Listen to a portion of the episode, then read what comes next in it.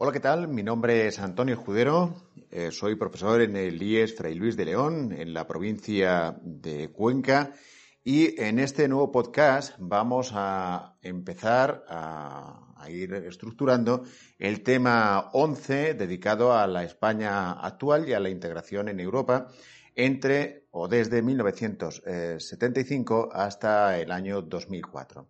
En un primer eh, epígrafe nos vamos a centrar en los inicios del reinado de Juan Carlos I y en la transición entre los años 1975 a el año 1982. Eh, hay que señalar que vamos a también estructurar este, este epígrafe, primero que compone este tema, en dos partes distintas. Por un lado, toda la evolución eh, hasta el año 1978, concretamente hasta la promulgación de la Constitución española, y en un segundo apartado, desde 1978 hasta el año 1982. En cuanto a el primer apartado, a los inicios de la transición entre el 75 y el 78, hablaremos de la evolución política y también a nivel económico. Bueno, la primera etapa de la transición del franquismo a la democracia abarca entre los años 1975 a 1978, es decir, desde la muerte de Franco hasta la promulgación de la Constitución. En una segunda etapa, bueno, pues nos vamos a centrar entre los años 1978 hasta el año 1982, es decir, hasta la consolidación de la alternativa política con el acceso al gobierno del Partido Socialista Obrero Español de la mano de Felipe González Márquez. En el panorama político español había entonces, tras la muerte del dictador, tres alternativas. Por un lado, los continuistas, representados por aquel sector que en el epígrafe anterior habíamos señalado como los miembros del búnker. En segundo lugar, los reformistas, que apostaban por una democratización del régimen, pero eso sí, sin desmantelar las propias instituciones. Y en tercer lugar, los rupturistas, agrupados en la Junta Democrática. El 22 de noviembre de 1975, don Juan Carlos de Borbón, ya sabes, fue proclamado rey y apostó por la continuidad en la presidencia del gobierno de Carlos Arias Navarro como presidente. Eso sí, incorporó a reformistas como José María Areilza o Manuel Fraga Iribarne. Pero pese a estos cambios, Arias apostaba por el continuismo. Esto quedó reflejado, por ejemplo, en las distintas leyes que aún todavía restringían el derecho de reunión y de asociación. Para ir presionando a favor de una alternativa democrática, pues la oposición antifranquista definió un programa político común en la llamada coordinación democrática. Estas exigían, esta oposición en torno a esa coordinación democrática, exigía un procedimiento constituyente, un gobierno provisional y la convocatoria de unas elecciones generales libres y plurales también. Promovieron movilizaciones eh, para lograrlo eh, populares en las calles, que reclamaban pues desde las libertades democráticas hasta, por ejemplo, la amnistía política. Al tiempo también fueron aumentando los conflictos laborales en los distintos sectores del trabajo, como por ejemplo en el sector del metal, de la construcción y en los epicentros industriales de este país, que eran entonces también Cataluña, País Vasco y Madrid. Especialmente significativa fue la huelga general en torno al País Vasco, concretamente en Vitoria. A partir de ahí, el rey y sus colaboradores perdón, más cercanos, como por ejemplo Torcuato Fernández Miranda desde el Consejo del Reino, forzaron la dimisión de Arias Navarro en junio de 1976 e impusieron a Adolfo Suárez, que había ocupado cargos representativos dentro de Falange, en Castilla y León, había ocupado también cargos importantes eh, dentro de Radio Televisión Española y que ahora ocupaba el cargo de ministro de secretario general del movimiento. Lo pusieron en la terna de los presidenciables y fue elegido presidente del gobierno. Para pilotar la transición eh, a la democracia, era fundamental también anular la resistencia de los llamados inmovilistas. Y, por otro lado, en segundo lugar, también había que atraer a la oposición democrática. Para eso, eh, Suárez mm, personalmente inició una serie de contactos con las fuerzas democráticas y promulgó un indulto para los presos políticos. Era un primer paso, además, de proponer la ley de reforma política, que iba a reconocer los derechos fundamentales y confería también el poder legislativo al pueblo y preveía además en un futuro cercano la existencia de un sistema electoral democrático.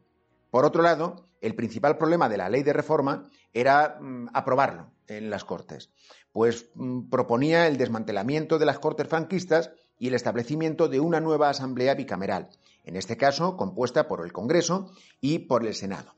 Eso sí, esa Asamblea eh, bicameral debía ser elegida por sufragio universal. Al final, esta propuesta de, ley fue aprobada y sometida a referéndum de todos los españoles. En diciembre del 76 se aprobó con, fíjate, el 94% de los votos eh, afirmativos. A partir de ahí se aprobaron una serie de decretos para la libertad sindical.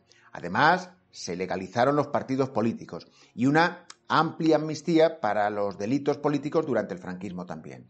Quizá el punto más eh, tenso y, frágil dentro de la democracia fue la legalización del Partido Comunista de España, a la que se oponían amplios sectores de los inmovilistas y también del ejército. Pero finalmente, en la Semana Santa del 77, el domingo de resurrección, en el mes de abril, y tras los asesinatos en enero de los cinco abogados laboralistas de Atocha, el Partido Comunista demostró su fuerte presencia social, demostró en este caso que podía formar parte de esta nueva España y fue legalizado. En la primavera del 77, los partidos de izquierda se prepararon para la celebración de las elecciones generales, que estaban convocadas para el 15 de junio del 77. Fueron las primeras elecciones mm, plenamente democráticas y ahí UCD se alzó como vencedora con, fíjate, 166 escaños, el partido del gobierno, el partido de Suárez. El Partido Socialista obtuvo una representación abultada de 118 escaños, mientras que el Partido Comunista se descalabraba con 20 escaños y Alianza Popular obtenía en torno a una docena de estos. Adolfo Suárez constituyó a partir de entonces el primer gobierno democrático tras la Guerra Civil Española. En el ámbito económico, en esta primera transición o primera parte de la transición, la transición coincidió económicamente hablando, con una crisis, una crisis económica internacional venida desde, desde, Estados Unidos de América, a su vez, en este caso, desde los países productores de petróleo, con una subida importante del precio del crudo, que ocasionó una grave recesión en nuestro país desde 1975. Todo ello coincidió, es decir, la incertidumbre económica coincidió también con una crisis e incertidumbre política como consecuencia de la muerte del dictador. Los efectos económicos mm, más inmediatos fueron la inflación y el descenso de las exportaciones, así como, por ejemplo, una balanza comercial que se mostraba deficitaria y que, en cualquier caso, todos estos efectos, la inflación, el descenso de las exportaciones, la balanza comercial deficitaria, se pudieron paliar en parte, de momento, gracias a la devaluación de la peseta, ya que gracias a la devaluación de la peseta se pudo sostener los niveles de exportación, además de ir manteniendo niveles importantes de ingresos derivados del turismo y de la inversión del capital extranjero. En cualquier caso, la crisis energética del petróleo, la del 75, derivó en una profunda crisis en el sector industrial, que hizo que el paro se desbocase en torno a 1979 hasta alcanzar un 10%. Por otro lado, hubo un efecto dramático que fue la reducción de la renta anual por habitante. Para hacer frente a los distintos problemas económicos, gobierno y oposición y distintos agentes sociales firmaron en octubre de 1977 los llamados Pactos de la Moncloa. El objetivo de los Pactos de la Moncloa, donde, repito, todo el espectro político a izquierda y a derecha de este país estaban presentes, el objetivo era reformar y sanear la economía. Los objetivos económicos de estos pactos de la Moncloa se concretaron en reducir la inflación y aprobar un conjunto de reformas para mm, sencillamente repartir los costes de la crisis, que no cayeran siempre sobre los mismos, sobre los sectores más pobres de la sociedad. Para ello, concretamente, se tuvieron que aplicar ciertas medidas. ¿Cuáles fueron estas medidas? Pues entre otras, se aplicó, por ejemplo, una fortísima devaluación de la peseta, además de un control del gasto público. Se racionalizó el consumo de energía y también se pactó la moderación salarial. Además, se apoyó eh, en este contexto una reforma fiscal y un nuevo marco laboral para agilizar la contratación laboral, hacer el mercado laboral mucho más flexible en cuanto a la contratación. En cuanto a la reforma fiscal, se procedió a una reforma tributaria. Fruto de esta reforma tributaria, en 1977 entró en vigor el impuesto sobre el patrimonio y un año más tarde, en 1978, el IRPF, la declaración de la renta, que todo el mundo conocemos. Además de esto, en las mismas fechas se acometió una profunda reforma de la seguridad social y se incrementó de manera notable su financiación pública. Esto permitió la extensión del seguro del desempleo y también un incremento en cuanto a las pensiones de jubilación. Fíjate. En cuanto a la segunda parte de la, de la transición, aquella que va entre los años 1978 y 1982, cuando el Partido Socialista alcanza la mayoría absoluta en el Congreso de los Diputados tras las elecciones eh, de octubre del 82, hemos de señalar lo siguiente. La primera tarea de las nuevas Cortes, elegidas tras las elecciones del 15 de junio del 77, fue, ya sabes, la elaboración de una Constitución. Esta Constitución, la que actualmente tenemos vigente y en vigor, fue aprobada por referéndum, ya lo sabes también, el día 6 de diciembre de 1978 cuando, mm, después de esta, se convocaron elecciones legislativas para marzo de 1979. Allí, en aquellas elecciones legislativas de marzo del 79, el triunfo recayó en este caso otra vez sobre la UCD, la Unión de Centro Democrático de Adolfo Suárez. Obtuvo ni más ni menos que 168 escaños, dos más que en las anteriores elecciones. El Partido Socialista obtuvo 121 escaños, tres más que en las anteriores elecciones. Y el Partido Comunista obtuvo en este caso 23 escaños. El nuevo gobierno, salido de aquellas, de aquellas elecciones legislativas, el nuevo Ejecutivo continuó la actividad reformista marcada en la época anterior. Pero eso sí, empezó a mostrar ciertos signos de inestabilidad. Y Adolfo Suárez empezó a ser duramente contestado como líder del partido entre sus propios eh, compañeros de filas. A los problemas internos dentro del partido, dentro del gobierno, se añadió también un relativo fracaso en las primeras elecciones municipales democráticas en abril del 79. En mayo de 1980, el Ejecutivo fue sometido a una moción de censura que presentó el Partido Socialista y que, eso sí, no triunfó y ganó el gobierno de Suárez, pero por un escaso margen. La consecuencia fue la paralización de las reformas. Ante estos problemas, Adolfo Suárez presentó su dimisión como presidente del gobierno y del partido en enero de 1981. La principal amenaza al sistema democrático provenía fundamentalmente del estamento militar, que veían como una hostilidad la legalización del Partido Comunista de España.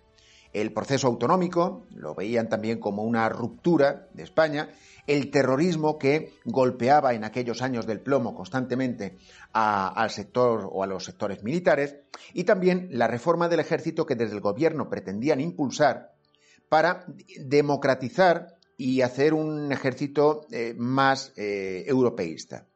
El 23 de febrero de 1981, durante la votación de investidura como presidente del gobierno de José Calvo Sotelo, pues el teniente coronel eh, Antonio Leopoldo, perdón, Calvo Sotelo, he dicho anteriormente José Calvo Sotelo, eh, fue Leopoldo Calvo Sotelo, como presidente del gobierno, pues bueno, pues el teniente coronel, ya sabes, por las imágenes eh, que habrás visto en multitud de ocasiones, el teniente coronel Antonio Tejero irrumpe en el Congreso y retuvo a los diputados. Milán del Bosch, el general, eh, se sublevaba en Valencia y sacaba los tanques. Bueno, finalmente ya sabes que el golpe fue abortado gracias a que el rey compareció, compareció perdón, en televisión apoyando la Constitución.